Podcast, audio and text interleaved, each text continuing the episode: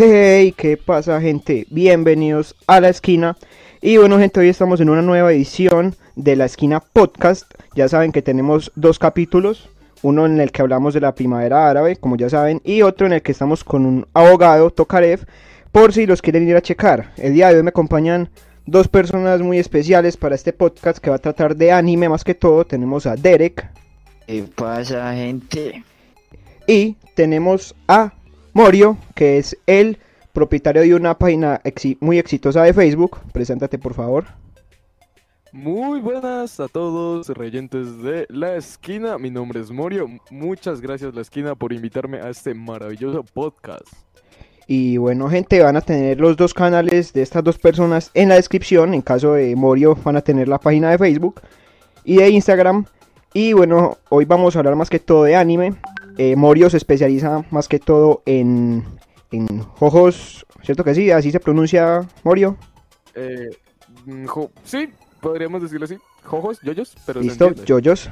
En Yoyos Visual Adventure. Y eh, Derek nos va a hablar un poco sobre Full Metal Alchemist y en general ya todos vamos a hablar también de Dragon Ball. Entonces quisiera que empezaras tú, Morio, contándonos un poco qué es JoJo's Bizarre Adventure y que le contaras por favor a nuestros oyentes de qué trata. Bueno, eh, como tal, eh, JoJo's Bizarre Adventures es un manga eh, escrito por Hirohiko Araki más o menos en los años 1985 que sigue en, en publicación en la, en la Shonen Jump eh, como tal, eh, JoJo's consta de ocho partes actualmente, que sería la primera Phantom Blood, la segunda Battle Tendency, la tercera Stardust Crusaders, la cuarta Diamond Unbreakable, la quinta Ventaurio, eh, la séptima, que es Steel Rune, y la octava, que sigue en publicación, que se llama JoJolian.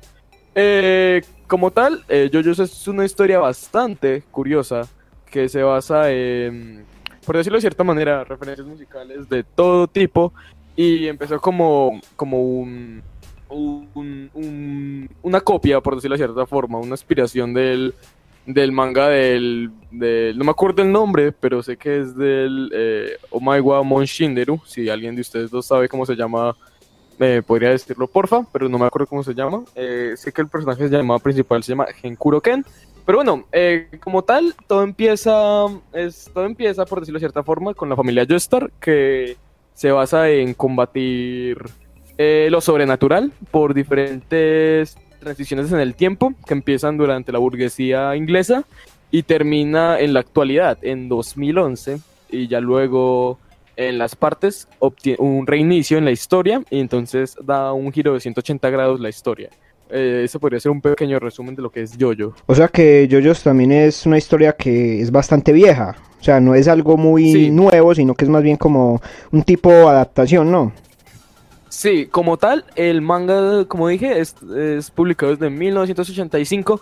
Eh, tuvo algunas ovas, que fue en el 96, no son muy conocidas, pero tienen un diseño muy, muy de cierta forma muy artístico, pero no respeta no respeta el material original debido a que se cortan partes. Por ejemplo, tiene ciertas diferencias muy notorias entre el anime, entre las ovas y el manga. Ya luego en 2011 eh, ya existe el anime JoJo's Bizarre Adventures, que es con el que llega a Latinoamérica, bueno, en América en general, y ya se conocido, por decirlo de cierta manera. O sea que más, más o menos JoJo tiene la misma antigüedad que Dragon Ball, ya que Dragon Ball es data del 86 más o menos. Sí, eh, JoJo's más o menos eh, data del 85, 84. Eh, más o menos, sí. Y cuenta con casi la misma.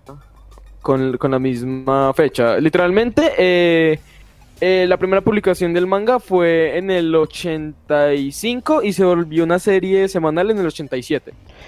Y cuéntanos un poco sobre sobre como toda la polémica que hay sobre, sobre esta serie o sobre este manga, ya que yo he visto en muchos grupos, en, muchos comentarios de la gente que desde aquí lo digo, es muy inescrupulosa y no respeta los gustos de los demás, que dice que JoJo's es como una serie para gente homosexual, o más o menos diciéndolo de una forma más leve, ¿cierto? ¿Qué nos podrías decir sobre eso?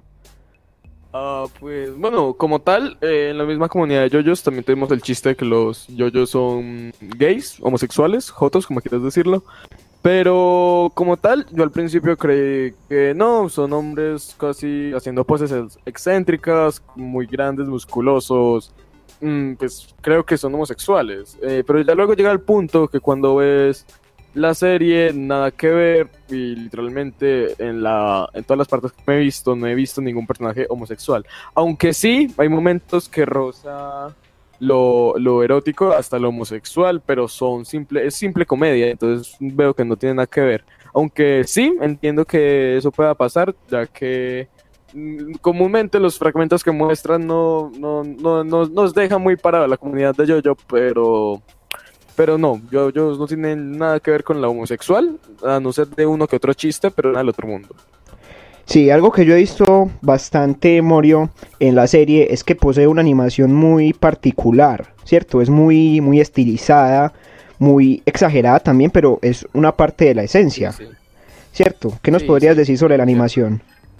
Eh, pues la verdad, em, yo no consumo mucho anime, yo consumo muy poco anime, eh, pero para ser sincero, la animación de JoJo's Bizarre Adventures me parece muy, muy, muy acorde a la evolución que tuvo el autor, ya que es, para ser sinceros, el autor Hirohiko Ara- Araki al principio tenía unas, unas, ¿cómo lo digo? Por decirlo de cierta manera, eh, tenía un estilo de dibujo muy deforme. En algunos cuadros dibujaba bien, en otros mal. En algunas veces la cabeza era muy chiquita eh, y el cuerpo muy grande, o viceversa. Pero, para ser sincero, eh, desde la parte 1 que ha sido animada hasta la parte 5, eh, se ve que se ha estilizado muy bien y rara vez pierde la calidad. La calidad solamente en algunos dibujos de distancia, que eso es algo normal, pienso yo, pero mantiene una muy buena calidad y mantiene siempre un buen estilo que es muy característico de los yoyos, sobre todo en la parte 4 y parte 5, que las sombras y los rasgos faciales cambian mucho, pero se ven muy estilizados y se ven muy, pero muy bien, en mi, en mi simple opinión. O sea que tú consumes más que todo lo que es el manga.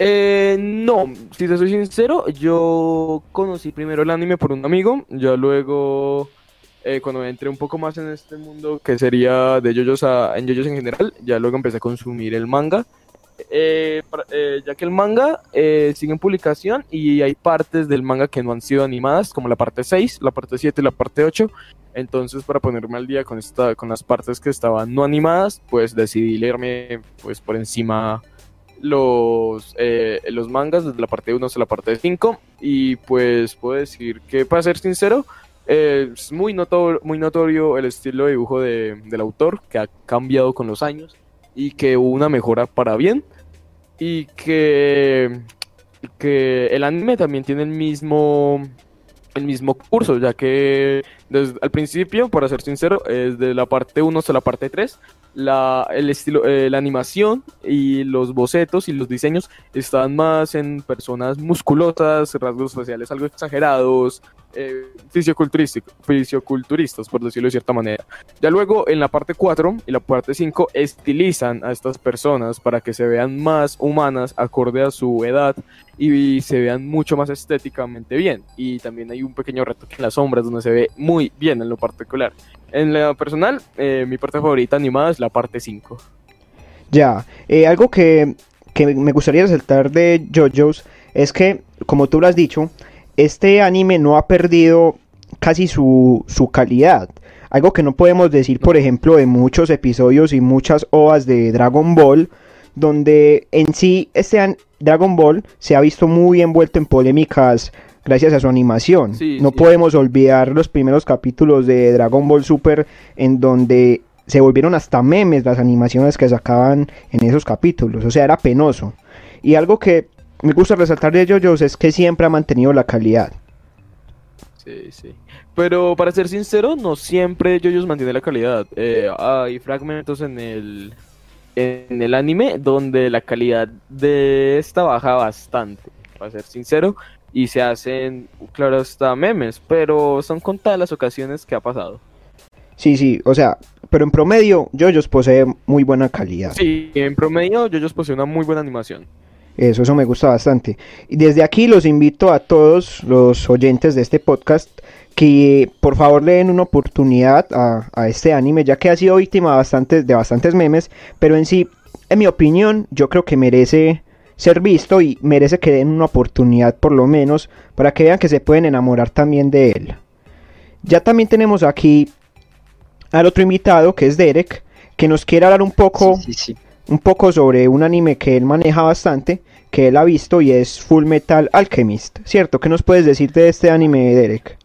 Eh, bueno, principalmente, eh, hola a todos, espero que estén muy bien. Y lo que pasa con este anime es que es reciente, eh, pues es más nuevecito que los dos que mencionaron. Y lo que pasa con este anime es que tiene dos versiones. Una que es el Food Metal Alchemist que salió en 2003, que no es adaptada al manga, por lo cual su trama no era tan buena. Y ya la que la quisieron adaptar al manga, que es la que salió en el 2009, que es Full Metal Alchemist Brotherhood, que es la que les voy a hablar. Bueno, este anime fue creado por Hiromu Arakawa, quien hizo un gran, excelente trabajo para mí con este anime, ya que se trata de la alquimia, como su propio nombre lo dice, y lo curioso con este anime es que cada personaje tiene un rol en el anime, no lo sacan así por relleno y, no, y nada más, sino que cada personaje tiene un punto clave en el anime, pues en la serie en un punto. Eso es bastante Y- admirable en los animes, ya que he visto muchos casos en donde eh, la animación y lo que es el entorno, el contexto en el que se envuelve el anime, se sobrecarga de personajes que luego nunca van a volver a aparecer.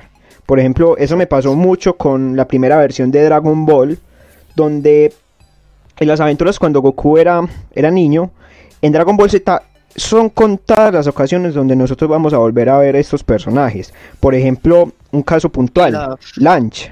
Lanch que era las- la, la personaje rubia y azul, dependiendo de su, Eh, de su estado de ánimo, sí, nunca volvió a aparecer. Eh, Exactamente. eh, sí, Arale Sí, es también es verdad. otro, es otro ejemplo sobre eso en Dragon Ball. ¿Cuál?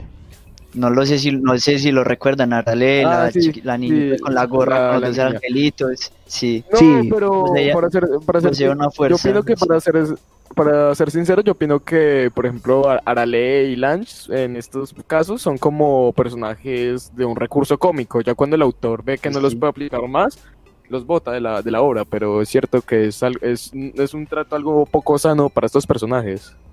Eh, claro, sí, eso, eso también es verdad. O sea, esos personajes no eran muy recurrentes, pero en sí formaban parte de la esencia de lo que para mí era Dragon Ball. Pero ya, por ejemplo, Arale, Arale es un caso muy diferente, ya que Arale tiene su propio manga, ¿cierto? Entonces, Arale era co- como más como un- una referencia del propio creador Akira Toriyama, que también escribía el manga propio de Arale. Entonces ahí lo podemos ver, ver un poco más apaciguado. Entonces continúa con lo que seguías diciendo Y lo, de, no, espere, de y lo curioso con Arale es que también la quisieron meter en el Dragon Ball Super, no sé como si relleno. llegaron, llegaron a ver ese capítulo, sí, exacto, como relleno en el que ella deja noquear a Vegeta. Ah, hablando del relleno, ahorita nos vamos a centrar más en eso, ¿cierto? Pero eh, Eh, por ah, ahora, Y hablando del relleno, eh, Full Metal Alchemist es una serie con la cual no cuenta casi nada de relleno. Lo que pasa con esta serie es que se centra en dos pequeños eh, que son los eh, actores principales de este anime, los cuales van a llevar una aventura eh, más allá, ya que ellos no contaban con esto que iba a suceder que su madre se murió y ellos eran muy buenos en la alquimia para su edad. Entonces eh, hay algo que se llama transmutación, que es lo que tienen que hacer para poder eh, efectuar la alquimia. Y lo que ellos no conocían era la regla sobre esta. Entonces quisieron hacer la transmutación humana para así revivir a su madre. Y lo que pasó es que al hacer esta no consiguieron los resultados que querían y aparte eh, fueron llevados a una dimensión en donde conocerían a la verdad, que es el ser que, por así decirlo, vive en este sitio y es el que juzga qué está bien y qué no. Y este, lo que pasa con la alquimia es que para usted recibir algo a cambio, primero tienes que eh, sacrificar algo. Y lo que se sacrificó en esto fue el cuerpo, eh, el hermano secundario que eh, es Alfon. Y lo que pasó es que eh, el otro hermano eh, lo que hizo fue hacer una transmutación de alma. Y lo que pasó fue que perdió su brazo y su pierna derecha y ya quedaron muy mal acabados. Pero un cambio que pasó acá fue que el hermano mayor todavía era muy, muy bueno con la alquimia y lo quisieron reclutar. Eh, no me acuerdo muy bien el nombre de la ciudad, pero esta ciudad eh, tenía muy, muy buenos alquimistas y los usaban como potencias o como armas de guerra para pelear las batallas. Y bueno, ya es muy extensa la historia, pero para resumirla, eh, después los enemigos son unos homúnculos que son inmortales, tienen una piedra filosofal que es una piedra que se hace con millones de sacrificios y para romper esta tienen que morir muchas, muchas, pero muchas veces y es algo muy difícil de alcanzar. Después, eh, obviamente al final, estos recuperan su cuerpo. Eh, este, esto cuenta con dos temporadas y acaba al capítulo 63 o 61. La serie es corta, pero muy buena.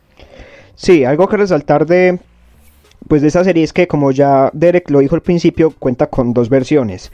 Una un poquito más viejita y la que él nos acaba de resumir, que es la de Full Metal Alchemist Brotherhood, ¿cierto? Brotherhood. Sí, Exacto. lo que pasa con la primera serie, eh, primer anime, lo que pasa es que aquí lo dejaron inconcluso.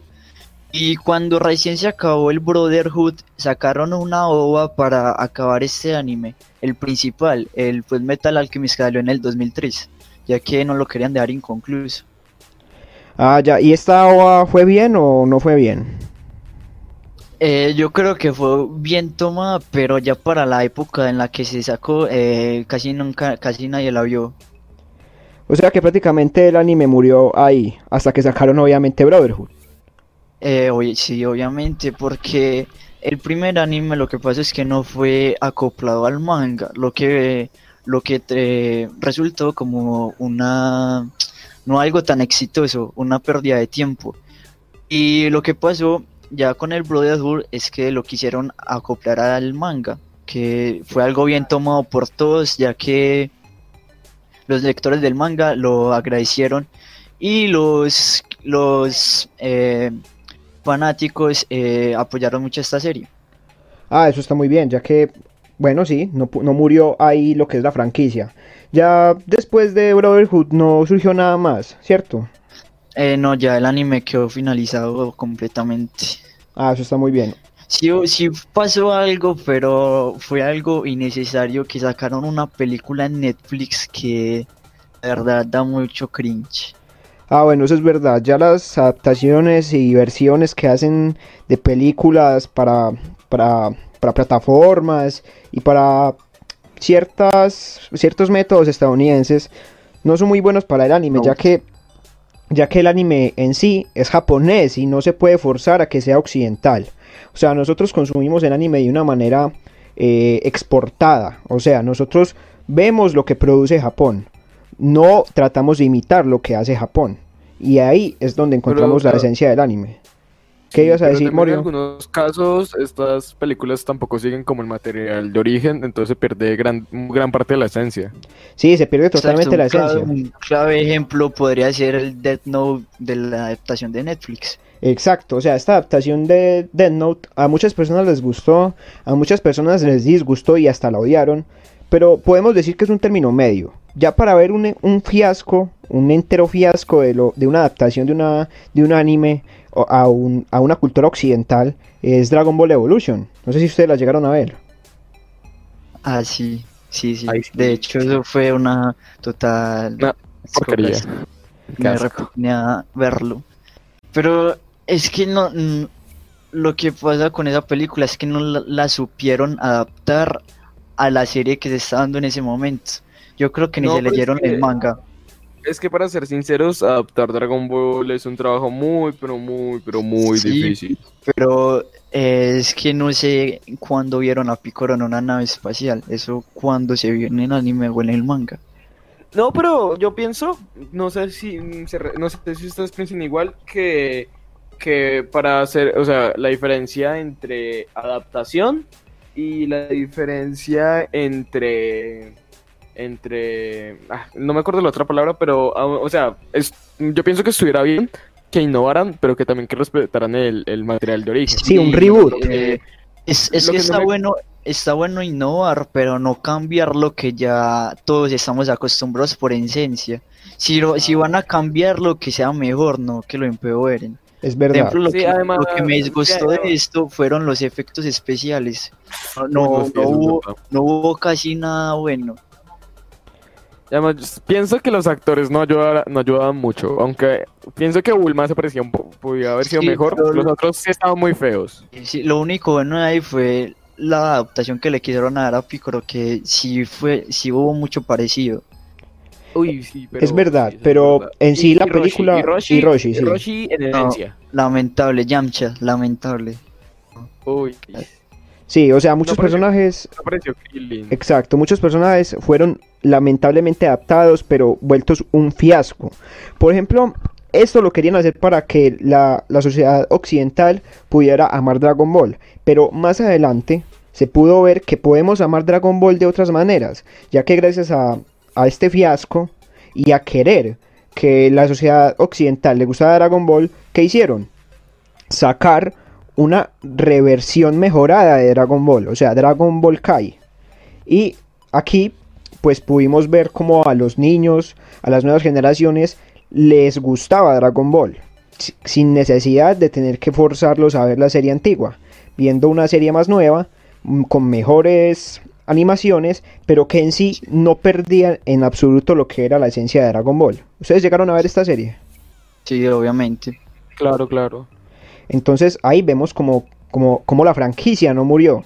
Y gracias al éxito que tuvo Dragon Ball, eh, Dragon Ball Kai, pudieron sacar las nuevas películas. Y bueno, ya ahí para adelante todo es historia. Todos ya conocemos el éxito de, de Dragon Ball Super y el éxito de la película de, La película. de Dragon Ball. Dragon La Ball Super Broly, dioses, la batalla de los de dioses, Broly, la, sí, la Sí, resurrección sí, de Freezer. cierto. Aunque la- resurrección yo de Freezer. Yo pienso que, que Dragon Ball Evolution fue como el arranque para, para ver que aún a las nuevas generaciones y a las viejas, a los viejos fans, aún querían ver algo más de Goku y sus amigos, entonces fue como un punto de inicio para que volvieran a transmitir e hicieran material nuevo. Exacto, pero fue más que todo como un punto de inflexión. Al ver que lo que querían hacer no estaba funcionando y tuvieron que ver nuevas vías como, como mejorar el anime original, que es lo que hicieron con Dragon Ball Kai. Pues sí, también, ya hablando de Dragon Ball y lo que dije anteriormente del relleno, ¿qué les pareció lo de la batalla de los dioses y Dragon Ball Super, lo que hicieron ahí? Hombre, Mm, pues, ¿qué te digo? A ver, para comenzar la serie no estuvo mal, ya que en sí lo que es ese refrito de las dos películas mm, tuvo ciertos matices que fueron nuevos. O sea, no fue solamente recortar sí, y pegar y ya, sale, sale para, para televisión. No. Ellos cuidaron ciertos detalles y dieron más matices que no habíamos visto en la película. Y eso siempre es de agradecer, ya que es material extra. ¿Qué opinas ahí, Morio? Eh, la verdad, eh, mm, me gustó mucho porque hay partes que, pues, estaba viendo y yo dije, ah, seguro pasa esto de nuevo como lo vi en la película. Pero no, por ejemplo, cuando... ¿Puedo decir spoilers? ¿Qué pedo? Sí, sí, sí, puedes decir lo que quieras. Por ejemplo, cuando pues fallece Piccolo sacrificándose por Gohan, pues no me lo esperaba porque en la película no pasó eso. O cuando o cuando Vegeta y, Go- y o el cambio de Gohan de la película Saga de los Dioses donde pues hubo un cambio tanto de ropa, personalidad y etcétera. Lo que sí me decepcionó un poco fueron las batallas y la animación, ya que para ser sincero, cuando salió Dragon Ball Super, solamente me vi los primeros tres capítulos, ya que la animación no, no era muy atractiva y entonces pues no la quería ver y, que un re- y creí que era un refrito de las películas, pero ya luego con el tiempo pude ver que no. Lo que más me decepcionó fue la batalla de, de Goku Super Saiyajin Dios contra Bills, porque yo esperaba que fuera mejor en la película, pero antes fue un poco más decepcionante. Sí, eso es verdad, ya que la animación de Dragon Ball Super al principio fue muy decepcionante, o sea, no se pueden hacer a la idea, hubieron memes, o sea, fue horrible, pero ya todo fue mejorando con el tiempo y por ejemplo si comparamos esa animación del principio con la animación que vimos al final en el torneo del poder, no hay punto de comparación. Si ustedes ven los episodios en donde sale la fusión de ¿cómo se llamaba? Kale. Caulifa y Kale. Caulifa y- Kale. Exacto. Eso, Caulifa. Caulifa y Kale. eh, sinceramente, esos, ese, ese punto de la serie tenía una animación exquisita. ¿Cierto? ¿Qué opinan ustedes ahí? O cuando, o cuando Goku se, por primera vez se transformó en Ultra Instinto, o al final, cuando Vegeta se sacrifica para entregarle el ki a Goku y convertirse y perfeccionar ese Ultra Instinto. Pues O sea- a mí me pareció un punto muy bueno o al ver que cuando Goku hace equipo con Freezer y el androide 17 para ya ganar, que gane el universo 7. Esa animación ahí me pareció excelente cuando al final vemos a Freezer y a Goku eh, sacrificándose para arrojar a Jiren afuera de la arena. Esa animación ahí me pareció espectacular. Sí, es verdad. O sea, vemos una evolución, ya que en sí, obviamente, un refrito, a los refritos de las películas, no le van a meter tanto empeño como para hacer ya lo que viene nuevo. O sea, el torneo del poder, los universos. O sea, ahí sí se ve que hay un punto de inflexión y un punto de mejora. Pero eso no quita que el principio de verdad haya sido, haya sido decepcionante. Y a ver, ¿qué opinan ustedes también de las películas de Dragon Ball? No de las, no de las nuevas, sino de las antiguas. ¿Qué opinan ahí ustedes de eso? Ah, pues yo pienso que es una fórmula simple, pero sirve. Eh, aparece un, un enemigo del espacio, de la Tierra, del inframundo, eh, Goku o Vegeta o Gohan se lo encuentran, hacen destrozos, mm, los derrotan, les dan ki o hacen una Genkidama y los vencen. Lo que sí me gustaba mucho de ahí eran sus diseños y las historias de trasfondo que les daban a estos. Por ejemplo, personajes con una historia de trasfondo muy buenas como eh, o como Tarles, que tienen una historia de trasfondo muy buena, pero fueron pero pasan un segundo plano por la comunidad. O personajes que tienen una historia simple, pero con un diseño muy atractivo, como Broly o como Janemba, son muy queridos por los fans. O personajes que pueden integrarse fácilmente al canon, como pasó con Broly, que podrían ser cooler, ya que pues vio la muerte de su hermano y supo, pero no quiso intervenir jamás en la historia y pudo hacerse un contexto muy bien. O también otros serían el Dr. Willow, que son olvidados, o Garlic Jr., que esos sí son algo olvidados por la comunidad. Sí, sino que Garlic la Jr., sino que con lo que pasa con, con Garlic Jr. es que fue una saga de relleno, literalmente. No, pero yo digo, yo digo la película. Ah, la película. La película, en- sí, la película. Que Ah, la- bueno, luego la sí. convirtieron en saga, pero, pero, o sea, sí, pienso que hay, o sea, es una esencia algo simple, pero funcional, entonces no le veo ningún Sí, problema. sí, sí, sí, de acuerdo contigo. Pero algo que me hubiera gustado es que eh, hubieran integrado eso un poco más al anime. Que Es se verdad. convirtiera- Que se convirtiera en canon. Es Por verdad. ejemplo, Cooler, que Cooler apareciera en el anime o que tan siquiera lo mencionaran. Exacto, pero Igual. sí, tenemos que tener en cuenta que estos, que estas películas, yo creo que salían a la par que el anime, o me equivoco. Sí, Sí, sí. por salían a la par que el anime, sí. Sí, Por salían, ejemplo, mientras, mientras eh, Goku y Slug peleaban, que es el Super Namekiano, eh, estaban en el capítulo cuando Goku apenas estaba haciendo la Genkidama, entonces tenían cierta relación. Y eran películas que pasaban en Japón y las traducían 10, 5 años después y las pasaban por televisión americana. Sí, por ejemplo, lo que pasa en esa película, el falso Super Saiyajin, eso lo hubieran adaptado o tan siquiera lo hubieran tomado y ponerlo en el anime. sí, es verdad. Claro, claro, pero tenemos en cuenta que Akira Toriyama, que es el autor, solamente hacía los diseños. La historia era totalmente de Toei y Toei solamente hacía estas SOAs o estas películas extra para sacar un poco más de dinero de Dragon Ball y pues les funcionaba. Exacto, además porque esas películas yo creo que salían cada seis meses o cada año y eran una muy buena forma de obtener ingresos extra aparte del manga y de la serie, ¿cierto? O sea, esto es una estrategia muy buena de negocios, para decirlo Sí. así. Pero sí, Explotar- Sí, por ejemplo, lo último que hicieron en la película de Broly fue que metieron dos personajes de una, lo que son Gogeta y Broly, ya los veremos Ah, más sí. adelante en el anime si sale otro. con el manga, con la serie Sí. de Moro. Ah, sí, con la saga de Moro que está, está en este momento en el manga. Sí, Que está muy sí. buena Ah, para que se la... Para la- Ojalá, ojalá, ojalá la podríamos ver en anime. Sí, sí, sí. Para ser sincero, no estoy seguro, no sé si hoy salía el capítulo o fue ayer del, del tomo del manga. Yo creo que fue ayer, si no estoy mal. Pero es bueno revisarlo. De todas maneras, a la gente también los invito a que lean el manga que está saliendo en este momento de Dragon Ball. Que para, para mi opinión es muy bueno, tiene mucha calidad. Vemos personajes nuevos, vemos un enemigo que de verdad rompe los estándares. Y eso que ya es difícil romper estándares en- con enemigos de Dragon Ball. Para mí rompe los estándares. Ya que... Sí, porque no, no es el típico personaje que es muy poderoso, porque sí, porque entrenó mucho. No, este se basa en, en absorber la energía de los demás, entonces pienso que es algo muy nuevo y que tiene un trasfondo muy, muy, muy bien logrado.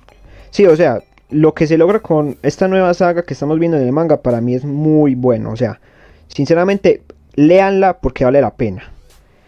Y ya hablando de las cosas malas que nos podemos encontrar en el anime, vamos a hablar un poco del relleno, ¿cierto? Y aquí Derek nos trae algunos ejemplos, pues que nos pueden ilustrar un poco, ¿cierto? Ya que él ha Eh, visto Pues. bastantes ¿de qué ejemplos. que te hable? en la saga- ¿Rellenuto O el del Boruto.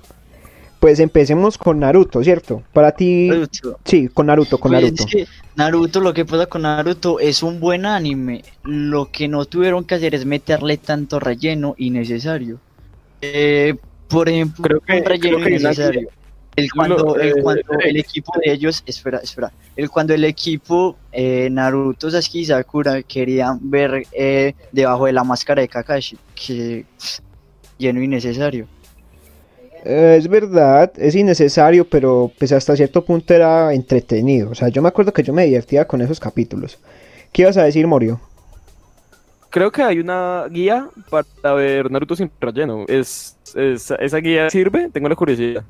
Ah, no, sí, sí, Sí, sí, sí, sí, esa sí. guía sirve. Yo, obvia- obviamente sirve.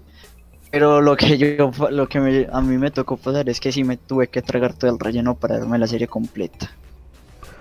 O sea, sí. Y eso también pasa mucho con Naruto Shippuden Derek. Con el Shippuden sí es un poco más diferente, casi no tiene tanto relleno como el Naruto, como el Naruto, pero sí tiene unos capítulos, eh, hay, hay acción en varios capítulos, sí. Ya que eh, de introducción nos meten ya a los Akatsuki, que es el grupo contra el que Naruto va a luchar, y ya, eh, ya después nos dan la evolución de Naruto, el cómo este eh, crea una nueva técnica que es el Rasen Shuriken y las cosas sobre esto, ya el cómo eh, este hace una, un vínculo con Kurama que es el demonio que tiene dentro de sí, que es el zorro de las nueve colas, el cómo conoce otros Jinchurikis parecidos a él y cómo lo ayudan a superar todo lo que está pasando. eh, conoce a su padre, a su madre, se da de cuenta que el padre de él es el cuarto Hokage. Ya muchas cosas relacionadas entre sí. Eh, tengo una pregunta. Aquí las, los rellenos que se, que se meten en Naruto y Naruto Shippuden, ¿son relleno entre sagas o te metían relleno en medio de una saga porque sí? Eh, era eh, relleno en... No, es que dependía. A veces sí metía el relleno entre... Porque sí. Pero otras veces sí relleno entre saga. Sí, porque yo me acuerdo mucho de Dragon Ball, en donde siempre para, para, para utilizar el relleno se tenía la excusa de que se tenía que meter entre dos sagas, ya que en sí el manga no había avanzado tanto como para poder empezar a transmitir de nuevo. Entonces se recurría, se recurría al, al relleno. Pero vemos Por que... ejemplo, eh, ¿Qué ibas a decir, Morio? No sé, si, no sé si ustedes vieron, pero entre el transcurso de la saga de los Saiyajines y, eh, y Freezer, hay un transcurso que es la saga de Camino a Namek. Entonces aparecen como muchas cosas en el camino, como un falso Namek, niños en el espacio. Sí, Entonces sí. lo que pasaba, sí, entonces lo que pasaba es que era para que mientras Akira Toriyama siguiera, siguiera dibujando, eh, tuvieron que hacer ese relleno de casi tres meses para que Akira Toriyama pudiera hacer los, los dibujos de lo que pasó en cuando llegan a Namek, que es cuando los, los presentan a Sarbon y Doria y Vegeta obtiene su Senkai. Entonces, es, un, es, algo, es algo muy usado en las series anime para poder eh, que el autor se ponga al día y poder sacar más capítulos. Exacto, pero es un recurso más que todo para, para la televisión. Pero vemos que en Naruto pasa algo más diferente y es que se utiliza de una manera como, como, como as bajo la manga, ¿sí me entiende? Para que, yo no sé, para alargar la duración o no sé, explícanos un poco eso, Derek. Es que, eh, a ver, para mí como fan veo ese relleno innecesario, ya que la trama eh, no necesita eso porque Naruto tiene una buena trama. Lo que, lo que podemos ver en la evolución de Naruto, el cómo este madura, la evolución de todos los personajes que lo rodean, el cómo ya es aceptado por la sociedad que no lo ve como un niño que lleva un demonio adentro que destruyó millones de hogares, sino el cómo un niño quiere superarse y llegar a ser grande y reconocido por toda la aldea. O sea, por trama, por trama, el relleno no surge por trama, sino por, por dinero, simplemente por, dinero. Sí, por alargar más el, para alargar más la, serie, sí, para alargar más el anime. Una pregunta para Morio y es si en Jojos existe el relleno. Eh, la verdad, para ser sincero, hay algunos capítulos en los que tú dices, ay, no, esto es relleno, pero no. Eh, no tiene relleno, por decirlo de cierta forma. Hay capítulos que son algo pesados, pero es para que el autor tenga una coherencia y entonces esos, esos, esos puntos, esos objetivos que nos dejaron en este capítulo se vean en un futuro. Por ejemplo, esto es más visto durante la parte 1 en Phantom Blood con dos caballeros que se llaman Tarkus y, Buford, donde tú dices, estos, estos, enfrentan al protagonista y dura cinco capítulos. Y, tú, y al principio yo pensé, pero ¿esto por qué? Podrían saltárselo y enfrentarse al villano final. Pero entonces nos demuestran que, voy a hacer un pequeño spoiler por si se quieren la serie, al héroe le dan una espada para que puedan vencer al villano y el otro villa y otro caballero asesina al maestro del héroe. Entonces son recursos que se pueden que el autor aplica para un futuro. Y también se ve bastante esto que sería como había dicho anteriormente en la parte 1 y en la parte 4 pero el resto en las otras partes no es muy notorio. Exacto o sea aquí vemos que ya usted tocando eso eh, también lo podríamos ver en Supercampeones el cómo en cinco eh, capítulos eh, llegaban a la otra mitad de la cancha.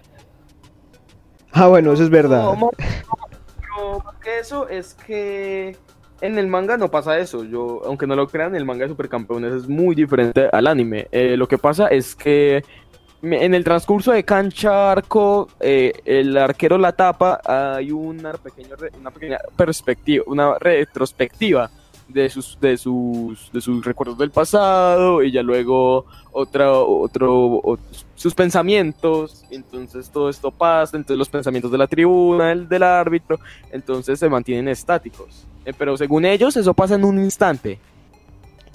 Hombre, sí. Sí, sí. Eso es lo que pasa cuando no se acoplan al manga. Lo mismo que pasó con el primer Full Metal Alchemist. Sí, sí, también puede ser verdad. Y seguimos hablando del relleno y aquí Derek nos va a contar un poco sobre la nueva serie que salió después de Naruto Shippuden, ¿cierto? Boruto.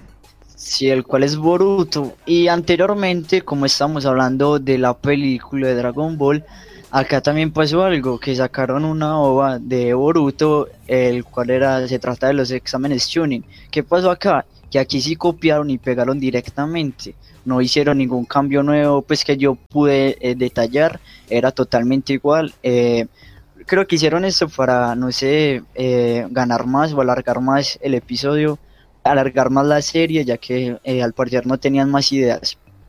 Y acá sí exageran bastante sobre el relleno, ya que no, no, siguen un, no siguen una línea, sino que te meten un, un episodio y después se meten dos de relleno, después continúan con el primer episodio que te metieron. Así sucesivamente. O sea, aquí el relleno es algo descarado, por decirlo de alguna forma. Sí. La única forma de que no metan relleno es que pase algo, que llegue un, un enemigo. por ejemplo, cuando Naruto y Sasuke viajaron en el tiempo, un poco de spoiler, acá no se metió ningún relleno porque seguían una línea, una línea del tiempo que, que, sí, que sí era buena, no tenía necesidad de meter relleno. Eh, sí, es, el relleno es muy necesario en esta serie ya que es muy descarado. Pero tu opinión general con respecto a la serie y a la trama verdadera de la serie, ¿es buena o, mala? Pues es buena, pero no me convence del todo. No te convence del todo. Bueno, bueno. Eso es lo que pasa también cuando, cuando se quiere continuar algo, pero por el hecho de que ya tiene un fandom establecido. O sea, tú sabes que en todos los, todas las comunidades de fans, siempre cuando sacan algo nuevo de una serie, siempre va a ser bueno. O sea, el dinero va a estar ahí. Y se descuida mucho la calidad en ciertas ocasiones. Se descuida bastante la calidad. Y bueno, eh, también quiero hablar aquí de un caso particular de una serie que fue muy odiada y muy amada por, por algunas personas. Y es Dragon Ball GT.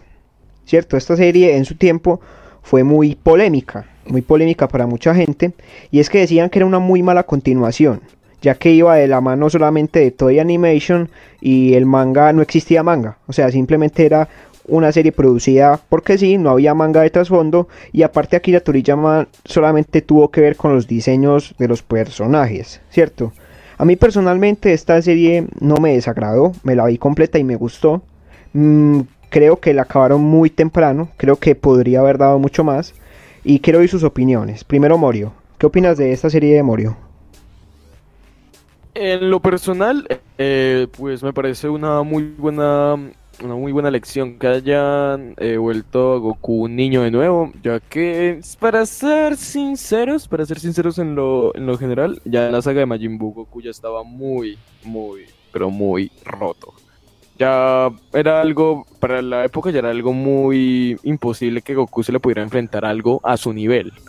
Eh, me pareció muy bien que le, me pareció muy bien, muy orgánico que la banda de Pilaf volviera a aparecer, bonito cameo y que volviera a Goku un niño. Eh, y ya luego, lo que sí no me gustó, eh, para ser sincero, sería la trama del gran viaje, que es cuando Goku y sus amigos van a, viajan el universo y, y intentan reunir las super esferas del dragón oscuras no me acuerdo el nombre para ser sincero. Y, para que la Tierra no sea destruida. Bueno, hasta ahí vamos bien. Lo que me incomoda, lo que me, destruye esas esperanzas son los personajes, porque los, los enemigos, como el, como. El, que viste a, a Pandy una muñeca, los insectos, cuando Goku y sus amigos son criminales, me parece algo, un relleno.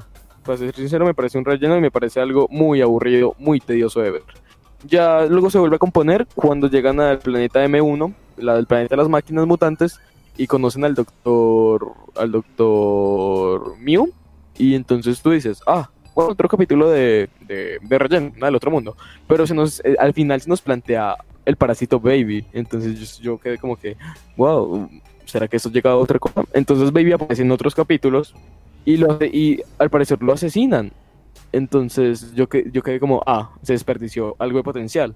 Pero nos damos cuenta que Baby está vivo y que llega a la Tierra y que literalmente posee toda la Tierra, a los guerreros Z y a los Saiyajines. Y su huésped principal es Vegeta. Entonces tú quedas como que esto es muy grande. Y entonces Goku, como niño, no consiguió las superesferas para volver a su cuerpo de adulto. Y en el transcurso, en el transcurso de la pelea, Goku ya no está en la Tierra, sino que está en el planeta de los, de los Kaiosama Supremos. Y ya luego los humanos no están en la Tierra, sino en el planeta que creó Baby, base de las superesferas del dragón. Y ya entonces Baby es como el catalizador de todo para que luego los eventos vayan generándose de nuevo. Luego llega el, punto que Goku consigue su transformación del Super Saiyan 4, amada por unos, odiada por otros, eh, Super Saiyan 4 mejor diseño que el Super Saiyan Dios dicen, otros lo comparan por Fur, pero en lo, personal me gustó mucho el diseño. Lo único que no le encuentro sentido es que le salgan pantalones, pero el resto no tengo problema. Y ya, luego vencen a Baby y felices para siempre. Entonces tú crees que, bueno, esto ya, ya terminó porque ya Goku ya puede transformarse en adulto y todo. Pero ya luego nos enteramos de que no, que la saca al infierno, que el Super Android de 17. Esa sí me pareció muy aburrida. Lo único que me gustó fue que los guerreros Z volvieron a pelear entre comillas, ya que los vencieron muy fácil. Y ya luego, lo, por último, sigue la saga de los dragones malignos, que sí es muy floja, pero solo tres dragones se salvan, para ser sinceros. Que sería cuatro estrellas, el, clon de cuatro estrellas que es azul, no me acuerdo qué estrella es, y una estrella. Eh, en diseños y en historia me parece muy bien. Y los otros diseños me parecen algo, de los otros dragones malignos me parecen algo decepcionantes. Eh, sobre todo el del topo y el verde, el de tres estrellas. Luego, eh, bueno, esa es como mi, la historia, eso es un pequeño resumen. En general, la historia me parece aceptable hasta el punto del Super Android de 17 que vuelve a caer y en la saga de los dragones malignos que se levanta. En diseños me parece súper bien. Diseños que son muy acordes, eh, bonitos y todos. Eh, lo único que no me gustó fue el bigote de Vegeta y los diseños de los dragones malignos en general. Solo cuatro, como dije, tres se salvan. Pero ya luego con el bigote de Vegeta lo arreglaron, entonces no hay problema. Y lo que sí odio de GT son sus peleas. Me parecen muy aburridas. Las únicas dos que me gustan son las de Baby y la de Gogeta. Ah, y la de, y la de cuatro estrellas. De resto, las peleas de GT son muy somnolientas. Nada, son un golpe y ya luego ráfagas de aquí. De resto, me quedo dormido. En lo que, no sé qué opinan ustedes. Es verdad, o sea, en GT lo que abundan son ráfagas de ki, estelas, o sea, no hay casi animación buena de combate, eso es verdad. ¿Qué opinas, Derek, ahí? Eh, pues quisieron como innovar y dejar atrás desde mi punto de vista, dejar atrás los combates eh, de artes marciales. Cuerpo a cuerpo. Pero sí, cuerpo a cuerpo. Lo que sí podíamos ver fue cuando Goku y Krillin estaban en Kame House y esto fue una escena muy conmovedora ya que podemos ver cómo ese recuerdo nos llega cuando ellos dos eh, combatían cuando eran solo unos niños, cuando eran aprendices del maestro Roshi, que él ah, mismo lo recordó. Eh, pues a mí esta serie eh, la verdad no me disgustó, de hecho me agradó, tiene buenas escenas conmovedoras, como por ejemplo la primera transformación de Super Saiyan 4, en cuando Goku recuerda a Pan. La muerte de Piccolo. la muerte de Piccolo cuando se comunica con Gohan. Sí, Derek, hablando de eso, eh, de las escenas que tuviste del Super Saiyan 4 y eso, yo pienso, no sé qué dicen ustedes, que GT, Dragon Ball GT, recurre bastante a la nostalgia, para ser sinceros. No, sí, pues... para mí sí, de hecho, con la opening, no me acuerdo el nombre, es bastante... mi corazón encantado. De hecho, es una para mí eh, me gusta mucho esa opening. es como melancólica, pero me agrada. Muy, bonita. algo que resaltar, algo, que yo pienso que hay que resaltar es la animación de GT. La animación de GT es bastante buenísima. Rara vez hay un, un personaje mal hecho. Entonces eso me parece muy destacable. Y sobre todo las técnicas de energía en algunos casos. Las técnicas de energía en GT podrán ser, las peleas podrán ser somnolientas, pero cuando estos sacan poderes de energía, son muy cosas de ver. Sobre todo... por eso es que se centraron tanto, se, no se centraron en las peleas, sino en cómo mejorar estas técnicas. exacto. En Rafa Gaski, en. Eh, por ejemplo, el Super Saiyan en Vegeta eh, tiene una técnica que se llama el Super Ataque del Resplandor Final, un nombre bastante raro, pero que es muy gustoso de ver y que tiene una coreografía de uso muy, pero muy bonita. Y el puño del dragón de Goku, tanto en Super Saiyan 4 y en su estado base, que me parece muy, pero muy visible y muy bonito a la vista. Exacto, o lo que pasa también con el Big Bang Kamehameha, ¿se acuerdan? Sí, sí, obviamente, sí. Y lo que con el puño del dragón, que no, no me acuerdo cómo se llama esa o esa película, pero creo que fue la primera vez que lo mostraron, ¿no? Ah, sí, de Hildegard. El primero, sí, el, de Hildegard. el primero, el primero fue el super puño del mono, creo que es, así se llamó. Eh, como tal, el, como tal, el super puño del dragón es una evolución, según Toe, nos... Primer golpe así que se podemos ver en Dragon Ball normal. Sí, es una evolución, es una evolución al super puño del mono del Usaru que cuando usa Goku contra Piccolo Daimaku. Ya luego GT, ya luego Toe dijo que no, queremos evolucionar esto pero con el estilo del Super Saiyajin.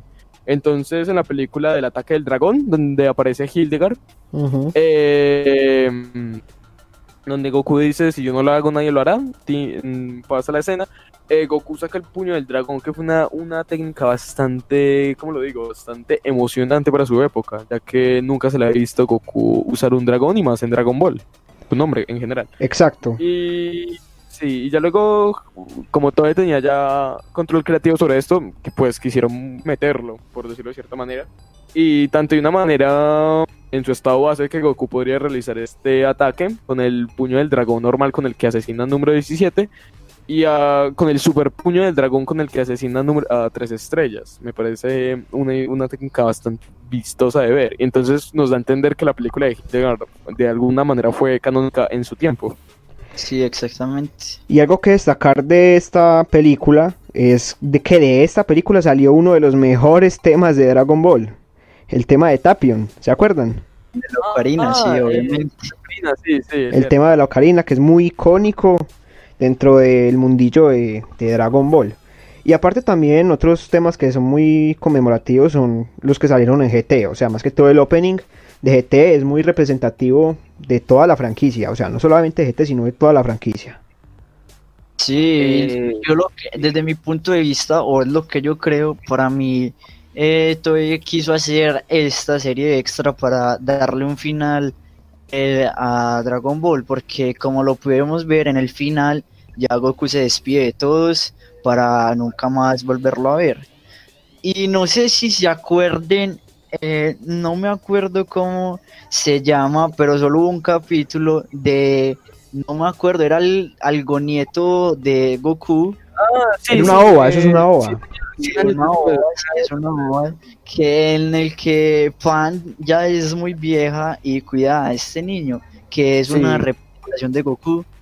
lo podemos ver contra Vegeta, contra eh, bisnieto, no me acuerdo, pero sí, algo así. El, el, tatara, tatara, tatara nieto, según la serie, no sé si sea un chiste o sea de verdad, de Goku, donde literalmente este tiene una gran apariencia física de Goku, y tengo entendido que este era dos cuartos de Saiyajin, porque la sangre de Saiyajin se fue diluyendo hasta el punto de ser dos, hasta llegar a este punto. Pero lo que, pasa, es que a esa edad ya como Goten y Trunks se podrían convertir en Super Saiyajin estos dos. Eh, la reencarnación, por así decirlo, de Vegeta y de Goku. Sí, es cierto. Lo que, me, lo que me parece muy bonito es ver cómo al final Goku como dice que sin las esferas del dragón, este, el niño pudo, pudo cumplir todos sus sueños y esperanzas y que va a ser muy poderoso en un futuro. Lástima que no pudimos ver nada más de él. Hombre, pero es que algo que yo, que yo vi cuando comenzó Dragon Ball Super es que este final tampoco es que haya sido descartado, porque lo que pasa después de, de la saga de Wu hasta lo que llevamos de Dragon Ball Super tampoco desmerita la OVA de 100 años después, porque tengamos en cuenta que es 100 años después y que podríamos tomar la canónica. Sí, sí, pero... Pero... Derek, eh, dilo tú, yo luego digo. Pero es que, eh, a ver, Pan no... Pues sí, pues sí, se podría ver así. También eh, podríamos ver al final de esa serie el cómo ya Goku se despide de todos de nuevamente, de Pan, de su nieta. Pero no, pero creería que si quisieran eh, meter esto al anime, ya Goku sería más viejo y no se vería con la apariencia que lo vimos en esta ova pienso yo. No, pero es que la, apariencia, la apariencia que se le da a Goku en esa ova es como una apariencia más idealizada, ¿sí me entiendes? Porque supuestamente él ya está muerto, entonces no lo van a mostrar como un ancianito, sino que lo van a mostrar así como era Goku normalmente. O sea, eso es lo que pienso yo, ¿cierto? Sí, estoy totalmente de acuerdo con el tiro. Sí, sí. Sí, pero... Pues la verdad, eh, recordemos que tanto Dragon Ball GT es es una obra no canónica, pero sí es algo oficial. Exacto. Eh, sí, pero la verdad creo que sería algo raro, porque recordemos que en la boda de 100 años después se le hace mención, y ahí eso pasa en la introducción, de que después de la derrota de Baby, Goku, tú, tú, tú, pasó todo lo que... Aunque sí sería muy bonito saber, saber, saber lo que pasó con ellos. Y cómo llegaron hasta allá. Exacto. Aun- aunque yo pienso que, que GT fue un antes y un después en la comunidad de Dragon Ball para su época, ya que de, de Dragon Ball GT y de las ansias de las personas de querer más Dragon Ball y más Goku, sale el, fenó- el fenómeno de Dragon Ball AF. Ah, eso es verdad. O sea, el fenómeno de Dragon Ball AF sí fue un periodo de internet y de, y de Dragon Ball en general que no se va a olvidar porque ahí fue donde más se especuló y más se hicieron fanarts, más se hicieron creaciones. Sí, de hecho, yo me acuerdo del Super Saiyajin 5, el 6, etcétera, hasta el 50, que ya era pues, co- con el pelo todo largo. Creo Sí. que creo que la idealización del personaje más poderoso de, de para la época, de estamos hablando de 2005, 2008. Sí, más o menos. Y nunca, jamás voy a olvidar, eh, yo tenía más o menos unos 7, 9 años. Y recuerdo, y jamás voy a olvidar esto, la tarjeta definitiva pirata de Dragon Ball, que era el Super Saiyajin Millón, que era un Goku con una caballera hasta el suelo que rellenaba toda la imagen con unos poderes de pelea sumamente exorbitantes, unos 500 mil millones de poder entre ataque, defensa y ki. Exacto, es, era como ese periodo de hiatus donde lo único que quedaba era hacer piratería, especular, Sí. hasta que llegó por fin la batalla de los dioses. Pero, o sea, ese, eso- ese periodo, yo me acuerdo mucho de ese periodo, porque ahí era cuando los verdaderos fans de Dragon Ball estaban. Porque, o sea, no nos, no nos, no nos mintamos. Y es que llegó Dragon Ball, la batalla de los dioses, y la comunidad se expandió muchísimo. ¿Qué pasa con el hiatus? ¿Qué, pasa, eh, ¿qué sucede con lo, de, con lo de Dragon Ball AF? Ahí los verdaderos fans eran los que estaban especulando, los que estaban haciendo Cierto. fanart, los que estaban escribiendo Dragon Ball Multiverse. No sé si ustedes lo, lo llegaron a leer. Sí, sí. Sí, sí, aunque, sí. No lo crean, aunque no lo crean, Dragon Ball Multiverse sigue en emisión y con una calidad ay, asombrosa. Sí, o sea, ese es uno de los mejores mangas hechos por fans. O sea, de lo mejor que he visto, sinceramente. Sí, de Dragon Ball se han sacado varias cosas. eh, Dragon Ball Heroes, por ejemplo. Ah, sí, el sí, sí, juego, pero eso es oficial. eh, Sí, el juego Dragon que, se, que sacaron una serie para promocionarlo. No sé si han visto Sí, la sí. serie. que- Pero pienso que Dragon Ball Heroes, la serie Dragon Ball Heroes es más fanservice. Sí, es mucho Sí, fanservice. Sí, es muy, sí, es muy fanservice. Sí. Pero al fin y al En cabo, menos de, en menos de dos capítulos, eh, en el capítulo 3 aparecía Bellito, Super Saiyajin, Dios Super Saiyajin, Kaioken por 20, para luego rematar al otro capítulo con un Gogeta, Super Saiyajin, Dios Sí, Super de- Saiyajin, Kaioken por 20. De hecho, en un capítulo llegó eh, Goku con el ángel, con el papá, con el padre de Whis, con el padre de todos los ángeles. Siendo Daishan- entrenado por Daishan- este. Dai- exacto, Daishan este no me siendo acuerdo. Daishinkan. Sí, ya- Daishinkan. eh, Shinkan ya y ya vemos a un Goku que controla a la perfección el ultra instinto, moviéndose con una velocidad impresionante. O sea, y debemos tener en cuenta también como, como ya hablamos de Dragon Ball AF, y es que esta serie, bueno, entre comillas, porque nunca salió una serie de Dragon Ball AF, eh, Dragon Ball AF fue una muy grande eh, inspiración para Dragon Ball Heroes, y es que Dragon Ball AF, al ser el padre No, del fanservice, hasta el, hasta el Super en general, Pero de, hecho, porque llegué, de hecho, llegué a jugar ese juego, el de Dragon Ball AF. Sí. yo aún lo tengo y aún tengo pesadillas con sus músicas y sus diseños. De, a veces que en- lo que pasa en ese juego es que hay como una fusión de personajes. Yo me acuerdo que era una fusión de sí. Freezer y Cell. Es que literalmente hay autores, eh, hay autores que le dan su visión, pero la comunidad ya tiene una visión estructurada. Este, la esquina, puedo decir la historia de las, de la, de, lo- de- de la historia más conocida de Dragon Ball AF. sí, dale, dale, tranquilo. Dale, gracias. Bueno, en general, eh, la Dragon Ball AF, eh, fenómeno, mito, leyenda para las personas de 2007-2008, piratería por doquier y sobre todo desinformación. Dragon Ball AF, pues, en resumido. Eh, la- las sagas, los personajes más conocidos serían serían creadas por Princess Vegeta, Vegeta, Vegeta, que sería un italiano de, para la época de 22 años, que hizo sus propias animaciones con la saga del infierno 700 años después, no 100, 700. Eh, donde, bueno, aparecería el demonio Karat, que sería un repintado en azul del general Rildom, con voz de Cell. Y este asesinaría a los Saiyajin, sería un Tsufuru. Una, una, por decirlo, una... Es la versión mejorada de Baby, es un, sustituto espiritual. Este asesina, todos los, este asesina a todos los Saiyajins que habían en la Tierra, ya que después de 700 años había muchos híbridos, y aparecen personajes que eran recolores de Goten, Trunks, Gotens y de Gohan. Eh, entonces este va al infierno, absorbe la energía de todos los villanos que aparecieron en las películas y en la saga en general, y los revive y hacen destrozos en la tierra y en el infierno. Entonces, después de 700 años, eh, los guerreros Z reviven, pero hay un pequeño problema y es que Vegeta, que pena la mente, tengo un poco la un poco seca la garganta, que Vegeta revive mm, corrupto, ya que Vegeta se suicidó después de tantos años esperando a Goku y sale una parte malvada. Ese sería como un pequeño resumen de esa saga.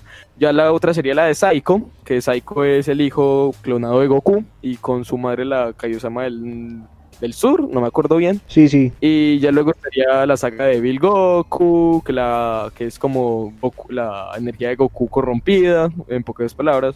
Ya luego sería la saga del hijo de Freezer, que después de, de 30, 60 años, este cobra venganza.